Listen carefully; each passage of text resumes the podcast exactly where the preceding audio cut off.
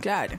¿Eh? 11 30 04 5428. El que tenemos del otro lado es Aquiles Tobio, que todos los martes nos viene a contar cosas sobre la historia de la música. Hablamos de Manchester, de Manchester, ese nombre que eh, después tuvo su transformación y que dio un montón de bandas a la escena eh, que después influenciaron a te digo, todo lo que escuchamos ahora. Y lo tenemos del otro lado porque eh, tenemos tema nuevo, abrimos, abrimos la enciclopedia de la música, eh, no solo para la gente joven, para la gente grande también. Hola, Aquiles Tobio, ¿cómo estás amigo? ¿Todo bien? Buenas tardes, ¿me escuchan bien? Te escuchamos perfecto, ¿vos a nosotros? Te escuchamos- Perfecto. Te escuchamos tan bien que pensé que era un- una, botonera de Juanma. ¿Cómo ¿Cómo andamos? andan? ¿Bien, ustedes? Impecable. Bien, todo bien, descubriendo cosas de la cultura pop mundial. Sí. Sí, Ah, sí. lo vengo escuchando atentamente. El Baby Quiero que es queso roñoso que decía Cami es un tema de Dire Straits. Ahí ¿sí? está. claro. Sí. Sí. Eh, ah, ese. Así. claro, ¿Y por qué no me viene así famoso- ella? Hay un, hay un famoso video en YouTube que, que lo hizo, no sé, no sé, en realidad nunca se supo quién lo hizo. Sí, de- de la De época que gente no que se hacía sabía. lo que. Claro, o sea, lo que parecía que decía la letra, Claro. ¿no? Después estaba el de idioma. Michael. ¿Cómo era? Eh, Había un ah, montón. El de la había un manzana. montón. Yo me Bueno. acuerdo del de Bob Marley, ¿no? Si la papa llega a estar, ponele. Era, muy, era muy gracioso eso. Ay, noche entera riéndome de eso, por favor. Qué buena época. Sí, Con- sí, tal cual. Había, había varios. Ayúdalo al pez, me acuerdo, de Billy Idol. Consumo Eh, necesario. ¿Por qué me perdí de todo esto? ¿Dónde estaba ahora? No estaba. Naciendo. Estabas naciendo. Ah, puede ser. Sí. Es posible. Época, época de Lares y del Emule, ¿viste? Sí. Bueno, más o menos por ahí. claro, acá Claro. porque Aquiles y Cami comparten edad, ahí generación, Claro. entiendo. Gente vieja. Soy así, soy chiquito. No, no, no me juzguen. No. Eh, Turco, ¿de qué vamos a hablar hoy? Bueno, nos vamos a meter en el mundo del CBGB, ¿sí? Nos vamos, cruzamos el océano y nos vamos a, a Nueva York. Digo, cruzamos el océano porque estábamos en Manchester. Sí. Sí, claro. La semana pasada. Sí. Así que bueno, nada, vamos a hablar de todo este fenómeno que fue el CBGB como lugar y todas las bandas que vio crecer, ¿no? Porque fue muy, muy particular su historia, porque ahí todos llegaron siendo nadie y salían después como figuras internacionales también. Totalmente, y también eh, formándose, ¿no? Haciendo evolucionar sonidos y eh, implantando ahí géneros como por ejemplo el punk. Bueno, vos lo vas a contar mejor y, y te seguimos y lo vamos charlando. Sí, el punk rock no sería lo mismo sin el CBGB, por lo menos en la escena yankee, ¿no es cierto? Claro. que bueno, de- después termina, eh, termina por determinar mucho. Eh, vamos a empezar por el, por el comienzo. ¿sí? El CBGB abre sus puertas, inaugura en diciembre del 73. Wow. ¿sí? Una vida, sí. Sí, bueno, hace, hace ya bastante tiempo. Eh, las letras, principalmente, lo que significa CBGB es Country, Bluegrass and Blues. ¿sí? Claro, que terminó haciendo cualquier Esta- otra cosa. esta- exactamente, exactamente. Esa fue la idea principal de Gilly Crystal, su, su creador, su administrador, que ahora vamos a hablar un poquito de él también. Eh, en un principio, en un principio, después cuando ve que al momento de reclutar artistas para que su bar se salve de las deudas, empiezan a aparecer otras cosas y esas cosas la gente las empieza como a, a consumir o a preguntar por eh, tal o cual cosa, ahí se da cuenta que tiene que ampliar un poco el panorama y empieza a estar pendiente de lo que viene, ¿sí? De las nuevas modas, por Bien. así decirlo. Bien. Y, le- y le agrega lo que leemos abajo del típico cartel de CBGB, que si lo googlean lo ven, que son las letras O, M, F, U, G, ¿sí? Que en inglés quiere decir Other Music for Uplifting Gormandizers, o sea, otra música para nuevos devoradores nacientes, una cosa así sería. Bien. Como gente fanática El marketing a full. lo nuevo. Exactamente. Le mandó a el marketing pleno. de la época. Sí, sí, pero bien, bien aplicado. de- un baldecito de pintura, un pequeño pincel y una escalera hecha pelota. Esa era la inversión para, para el marketing en ese momento. De una. Arrancan el 73 entonces con esa idea, pero después pasan cosas. Bueno, sí, eh, pasa de todo, básicamente. Eh, lo más importante para aclarar es que fue la cuna de un montón de bandas, como, como dijimos. Se inaugura en el 73, le da lugar para tocar a los Ramones, a Blondie, a Iggy Pop, a los Talking Heads. O sea, ya con eso tenés un montón. Y después encima son años y años de historia durante los 80, durante los 90, hasta su cierre en el 2006. ¿Sí? Bien. O una Lo más cosa que. importante- Ah, perdón que, que te interrumpo. Iba a decir que otra cosa que No, me no, llamaba sí. la atención también es que, eh, obviamente, que al convertirse en un bar o un local de, de onda, de moda, también otros artistas de otros palos salían al CBGB. Eh, se me ocurre, por ejemplo, Andy Warhol. Bueno, ahí va. Eh, en un principio, en un- a- antes de que sea un lugar cool donde va, donde se conocen Lou Reed y Andy Warhol, por ejemplo, Claro. Sí. está muy buena la aclaración, pero antes de eso hay que contar, eh, obviamente tiene que ver el contexto, ¿no?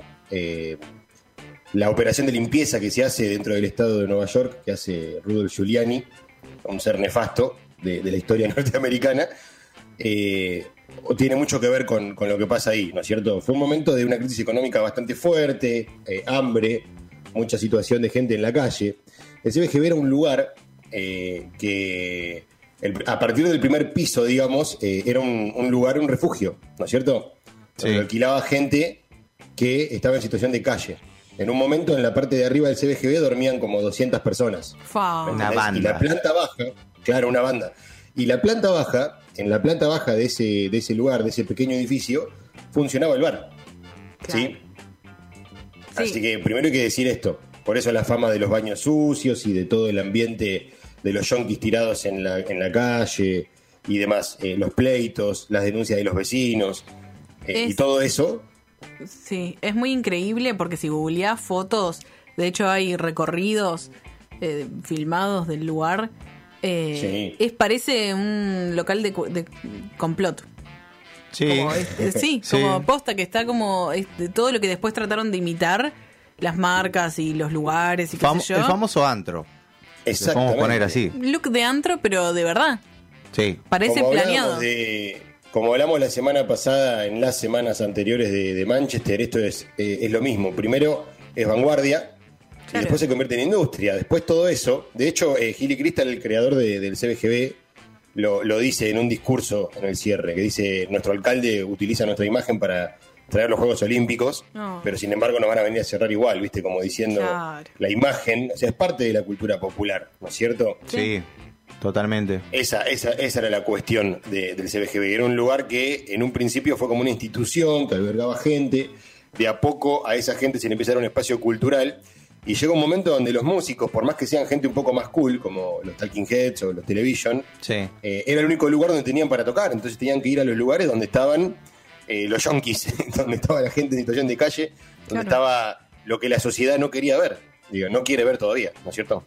Sí, ni hablar. Y, y bueno, ahí lo podemos relacionar también con el arte y cómo se señalaba, ¿no? A un montón de artistas y, y gente que hacía música. Lo habíamos hablado con, con toda la movida de Manchester la semana pasada. Exactamente, exactamente. Esto sería una historia bastante parecida en ese sentido. Eh, eh, un lugar que empieza de la nada y después se convierte en algo épico, ¿sí? Bien. Si les parece, podemos escuchar un poquito de Television, que son los que abren, los Dale. que empiezan esta movida. Vamos ¿sí? con la esa. primer- la primera banda con la que da Gilly Crystal son los Television, y sonaban así, Marky Moon.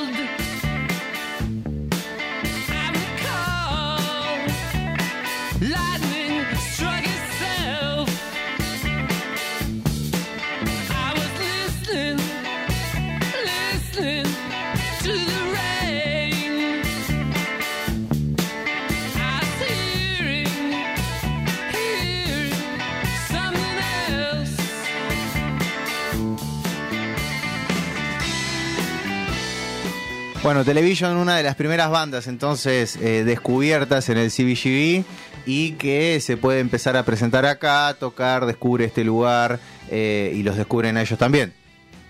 Exactamente, estamos hablando entre el 73, 74, que empiezan a, transcurrir estos hechos y todas estas bandas épicas que después eh, va a conocer el mundo entero, empiezan a grabar, ¿sí? Television tiene su primer disco recién en el 77, creo que es este, Marky Moon. Sí. Aparecen también los Talking Heads, con el famoso Talking Head 77. eh, y los Ramones que ya tenían algo grabado también, ¿sí? Bien, bien. Eh, O sea, esta, Talking- eh, hasta ese sí. momento toda esta era gente que no era cool. Eh, en realidad ninguno en un principio. No, Claro. no. Se estaban Claro. descubriendo. Claro. A ver, eh, los Television y los Talking Heads, eh, que tenemos por ahí Psycho Killer, podemos escuchar también, el clásico, Sí. por si alguien no sabe, ese famoso tema, ese hit que trascendió tanto son los Talking Heads. Estamos hablando de ese disco, justamente de- del primero. Eh, tanto los Television como los Talking Heads eran gente eh, un poco más formada, si se quiere, ¿no? Más cool, gente Claro. con más posibilidades. Yo la veo como, eh, no sé si como que era cool, sino como que eh, tenían capaz una moneda para vestirse y eh, Eh, eran hasta ahí. intelectuales. Eran Hasta intelectuales. ahí. Los más intelectuales eran eh, Lou Reed, bueno, Andy Warhol que venía de, de otro palo, Mm. y, y, bueno, David Byrne, sin dudas. David Byrne, el, el líder de los Talking Heads, también. De hecho, la propuesta de los Talking Heads es la distinta, ¿no? De todas estas bandas. Era una propuesta teatral, con coreografías, con vestuario, con luces, Mucho un baile. laburo, sí, mucho baile, eh, mucho de todo, mucha coreografía en sí y actuación. Él jugaba mucho con el cuerpo, Claro. hacía personajes, hacía mucho con, con lenguaje corporal, digamos. Ofrecía mucho. Sí, ofrecían bastante. La- Las otras bandas, de hecho, eran bandas bastante precarias en eso. Claro. eh, y ellos ya tenían como, como un delirio de superproducción increíble. Le recomiendo para toda aquella persona que le interese en YouTube, pongan Talking Heads, Stop Making Sense, y van a ver un recital en vivo de hora y pico, dos horas. Tremendo. Tremendo show. Sí. Si llegas a tener Tremendo armate uno y con dos secas Sí. volaste por toda la estratosfera. Sí, totalmente. Y encima abren con Psycho Killer, que es el hit, que es el tema que ya está medio trillado, quemado, pero lo, lo usan para abrir, como diciendo, bueno, me lo saco encima al toque y, Sí, y encima le dan, le dan otra, otra vuelta de tuerca, ¿viste? Sí, y la gente se prende fuego al Y toque. los instrumentos se van sumando de a uno, ¿viste? Empiezan a poner la escenografía, empiezan a armar la escenografía mientras David Byrne empieza a tocar el tema solo con la acústica. Hermoso. No sé si te, si te acordás eso, es, un sí, recital maravilloso. Bueno, eso es como para que tengan una idea de, de cómo eran lo- los Talking Heads. Después los Ramones, al igual que los New York Dolls, ponele, que después vamos a escuchar, sí, eran de los que estaban eh, fumando crack ahí tirados en la puerta y un día entraron y dijeron, ¿podemos tocar acá? Claro. Básicamente. Vamos a ver Sí. qué onda. Entonces, eso es lo lindo que tenía, que eh, se juntaban, ¿no es cierto? Eh, grandes artistas, pero por ahí personas que venían de, de diferentes lugares, de, de otros ambientes, incluso de diferentes clases sociales, y terminaba pasando ahí todo eso. ¿Escuchamos un poco de Ramones? Dale, dale, vamos a escuchar Ramones. Esta es la canción, la primera canción que tocaron los Ramones dentro del CBGB. Now I wanna sniff some glue. Ahora quiero aspirar algo de pegamento.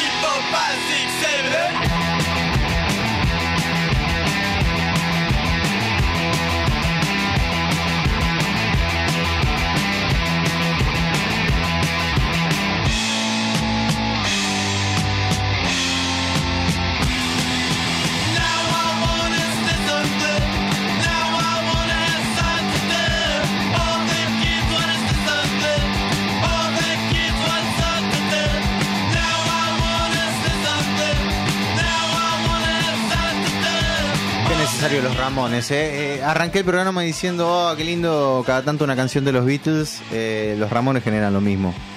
Sí. Sí, sí, totalmente. Tienen una, una marca registrada, ¿no es cierto? Esa es la esencia eh, de los Ramones. Lo que va a ser la esencia después durante toda su carrera, básicamente. Sí, y todo lo que le dio, o sea, todo lo que los Ramones le dieron al CBGB y todo lo que el lugar le dio, le dio a ellos, ¿no? Exactamente. En todos los documentales que hay, que después vamos a, voy a recomendar ahí algo como para que, para que vean, eh, se habla bastante de, de esa situación. O sea, ellos no tenían ningún tipo de conciencia de lo que estaban haciendo, Claro. en ningún aspecto. O sea, no sabían lo que hacían en tiempo presente, pero tampoco sabían que por ahí estaban generando algo. Se dan cuenta un tiempo después. Claro. ¿sí? Y ahí se empieza a usar CBGB como marca y, y- y demás. Y es una Pero remera. La verdad, exactamente, la verdad es que al principio nadie sabía que, que podían llegar tan lejos. De hecho, la anécdota que está muy bien plasmada en la película, película que vos habías visto, Cami. Claro, sí. dicho. Que yo, ¿sabés qué Eh, pensé? Dale, contá la sí. anécdota y después te digo qué pensé. No, no, que Gilly Crystal le dice, creo que a ustedes no les van a gustar a nadie, pero van a tener que volver, me parece, les dice. O sea, básicamente, Re. el tipo no entendía bien, imagínate, una persona que escuchaba blues, el Claro. bluegrass, que era la- más relacionado con la música country. eh, gente por ahí que viene de ese palo y de repente escuchan eh, Television, que el batero se va de tiempo, y escuchan Ramones que vienen y dice, ahora quiero aspirar algo de pegamento. Claro, y también lo que pienso es un Era poco de, del tipo tan afuera de, de estos géneros o, o tan metido en realidad en el blues, de saber leer, ¿no? ¿Qué sorprende o qué le llama realmente la, realmente la atención desde la ignorancia? Pero desde diciendo, no, bueno, claramente esto, o sea, este tipo que está Exacto. cantando acá adelante eh, me está hipnotizando, por ejemplo, digo. Y después se convierte en empresario, porque también no solamente eh, el proceso interno que hace él, sino que también se empieza a dar cuenta de qué es lo que garpa para la nueva juventud, para las nuevas generaciones que vienen, ¿no es Claro, cierto? claro. Ahí empieza a ver cómo es Iggy Pop, cómo todas las chicas y, y muchos chicos también le están atrás, como una figura, era una especie de Jagger Claro. del under de New York, que no podía estar solo porque todo el tiempo estaba eh, siendo como un objeto. Y ¿viste? también siempre andaba en cuero, le gustaba. Estaba con Exacto, camisita bueno. abierta. La que puede, puede. Claro. Exact- exactamente, exactamente. Eh, otra que aparecía es Patti Smith, ¿sí? Patti Smith también. eh, Patti Smith tiene un poquito de junkie y un poquito de intelectual, es un 50-50.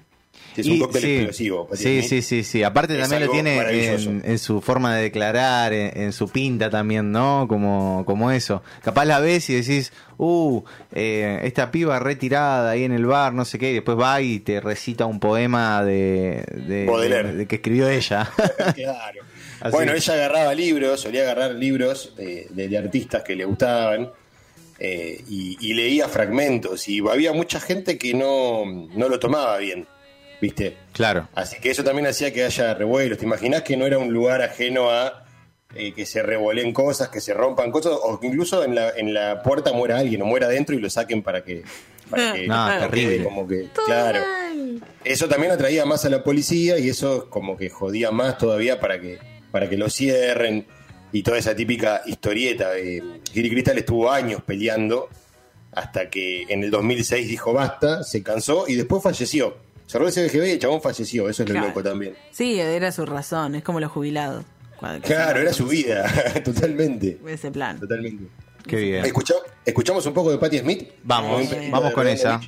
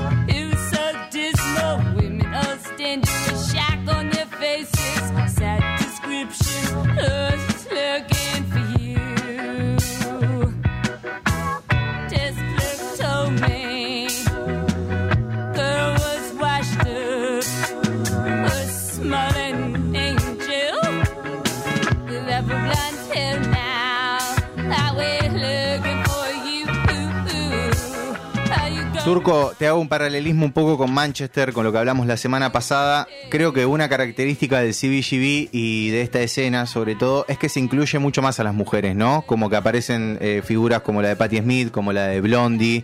eh, están ahí. Uh, el que no está ahí. Tú. también. Ahí estás. Hola, Ay, hola. perdón, perdón, no escuché. Hola, hola. Ahora sí. No te escuchábamos nosotros. Te digo de vuelta, ¿querés? No, no, yo los escuché Ah, perfectamente. Eh, de hecho, sí, sí, tenés razón, porque pensá que también me parece a mí que tiene que ver con esto. Eh, Nueva York era una ciudad muy cosmopolita, digamos, ¿no? Claro. Otra cosa. Pasaba de todo, o sea, todos los movimientos revolucionarios estaban mucho más fuertes ahí que en cualquier otro lugar. Sí, además pienso no solo que había más mujeres, sino que había más apertura sexual, ¿no? Estaban Eh, todos sí, como más. total. Sí, en la escena de Manchester no es que no lo había, pero bueno, eh, no está bueno el detalle. No aparecieron bandas con chicas y si había eran bandas de Lander. Claro. Acá también hay una secuencia de bandas que estamos hablando que son las que trascendieron, después Claro. tenés otras que están un escalón más abajo y después tenés un montón de otras que, que son material de culto, cosas que quedaron ahí, como los Dead Boys, por ejemplo, que si le preguntás a cualquier punk y los conoce, Claro. pero por ahí la mayoría de la gente no. Ahora Ramones y Television y Pop, bueno, ni hablar. Ese es el tema, ¿no? Como que había diferentes escalafones de bandas, pero sí, acá es cierto, acá hubo protagonismo de las mujeres. Aparece Blondie también. Claro, por te digo. Aparece Debbie Harry como una, una especie de... que no es la única, ojo, porque a la par de Debbie Harry, en el CBGB, también, al CBGB también iba Madonna. Claro, sí, eso iba a decir. ¿En serio? Sí, salía. Claro, exactamente. Ella en un principio quería ser baterista, creo.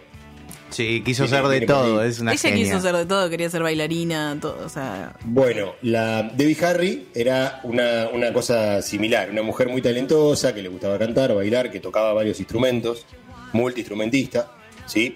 Y tenía una banda atrás, tenía una banda atrás que la apoyaba bastante bien. Eh, vamos a escuchar el clásico de Blondie, Dale, Eh. vamos con esa. One Way or Another. Sí, por favor, temazo. I'm gonna meet ya. I'm gonna meet ya. I'll meet ya. I will drive past your house. And if the lights are all down, I'll see who's around.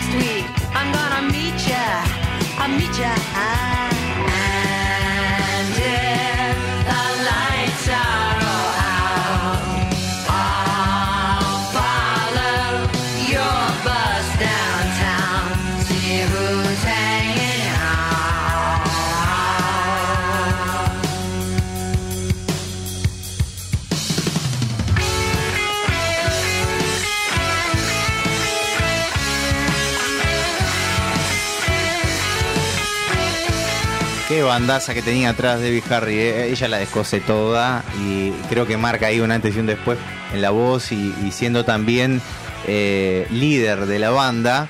Pero cómo suena todo. Increíble, este tema es uno de esos que pasaban en la radio y tenías que correr los muebles porque te hace bailar, ¿viste? Sí, total. La. Debbie, Harry, Debbie Harry tenía eso, sí. Era, era, era una estrella ya eh, siendo under. Por eso pega mucha onda con Iggy Pop. Iggy Pop se le, se le solía subir a cantar a los shows de, qué los shows pesado. Eh, ¿Viste? El borracho pesado. Eso está, está muy bueno también en la peli, cómo, cómo lo hacen. En la peli te lo muestran como una vez, pero en realidad Debbie Harry contaba que, lo hacían siempre, básicamente. Era como ya una, una costumbre Sí. de arruinar, entre comillas, porque en realidad a la gente le gustaba. Claro. ¿no? O sea, al principio Debbie Harry decía qué bajón, este tipo me está, me está robando el show, pero después por otro lado se dieron cuenta que, que garpaba, ¿viste? Claro. Que Y sabía. una cosa que muestran bien es cómo se prendía a fuego todo, cómo el bar se va llenando de a poco, ¿no? Cómo arrancaba con un par de personas y después cuando empezaba la movida de que iban tocando más y más bandas, iba llenando.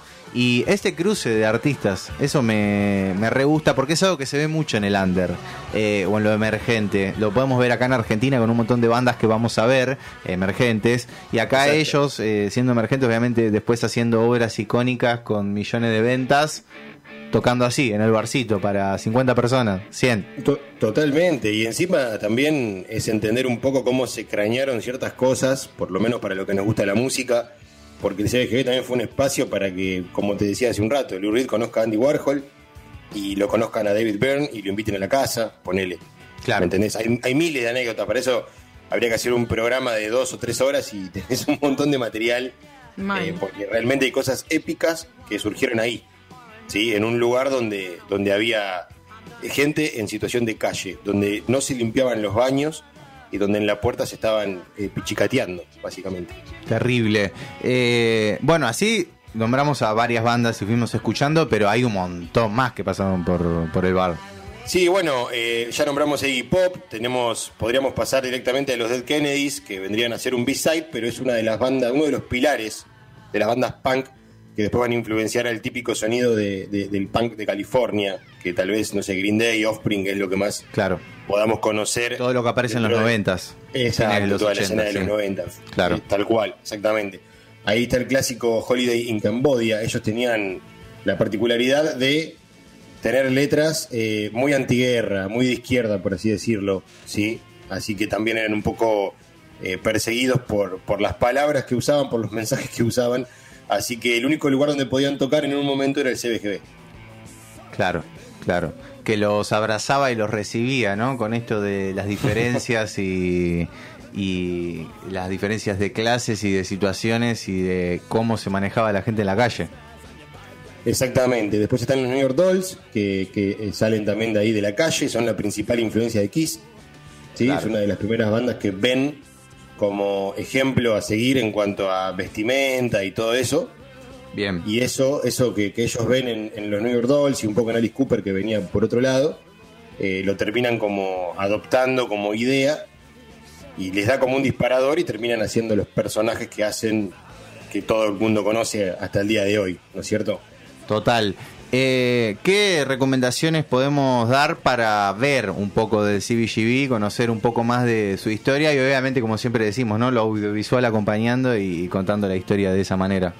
Mira, lo más importante para mí es que todas las imágenes de archivo que se conocen de esto, Sí, todo lo que podemos ver en cualquier documental o que podamos ver eh, fotos o videos eh, en cualquier nota que hace un portal, están eh, sacadas de The Blank Generation, que es un breve documental, en realidad no es un documental tampoco, es lo único que hay audiovisual que se le ocurrió hacer a Iván Kral, que era director de cine y era guitarrista de Iggy Pop eh, y bueno, y de muchos otros también, fue guitarrista de Patti Smith eh, ahí va. durante varios años. ¿Está en YouTube?